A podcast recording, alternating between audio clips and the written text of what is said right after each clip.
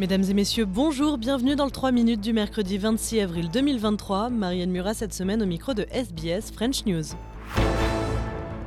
L'actualité australienne, c'est la baisse de l'inflation passant de 7,8% à 7% en un an. Concrètement, les prix de la vie courante ont continué d'augmenter, mais l'ampleur de l'augmentation s'est ralentie. Pour le trésorier Jim Chalmers, l'inflation reste malgré tout trop élevée. Cost of living pressures are still coming at us from around the world and they are still being felt around the kitchen tables of this country.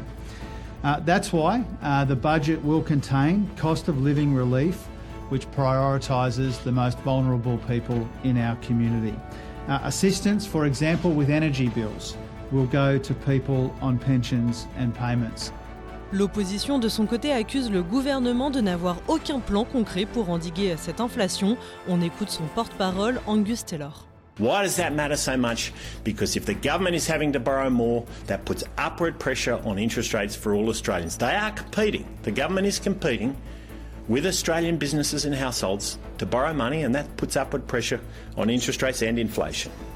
Um, uh, secondly, we, we need to see a budget that lowers taxes, not raising them. Australie toujours et on apprend que la prochaine réunion des dirigeants du Quad se tiendra à Sydney le 24 mai prochain. Le Quad, c'est la rencontre entre l'Australie, l'Inde, le Japon et les États-Unis.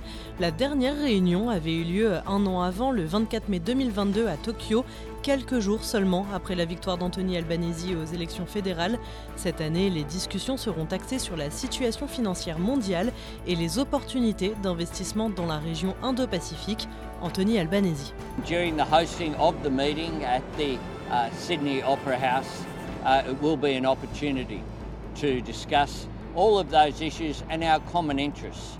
Our common interests as democracies, as vibrant economies, as countries who want to work with each other for our common interest in the Indo Pacific region.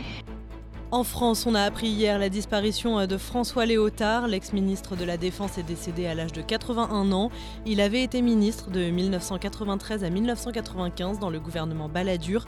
François Léotard, ancien maire de Fréjus, avait quitté la politique dans les années 2000, frappé, disait-il, de lassitude. Et enfin, ce n'est pas une surprise, mais Joe Biden a présenté officiellement sa candidature à sa propre succession en 2024 lors des élections présidentielles américaines.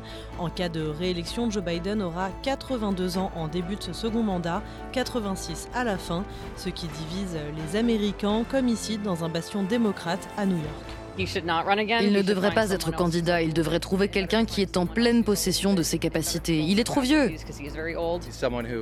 C'est quelqu'un qui sait faire fonctionner le gouvernement, et c'est ça qui compte, pas le fait qu'il ait du mal à parler ou à prononcer certains mots. Si en face c'est Donald Trump ou Ron DeSantis, je prends Biden sans hésiter plutôt que ces deux clowns. Il n'y a pas de meilleur candidat. Je veux quelqu'un d'autre, je ne veux pas avoir le même président encore. Voilà messieurs dames pour l'essentiel de l'actualité résumé en 3 minutes. Je vous dis à demain pour un nouveau bulletin.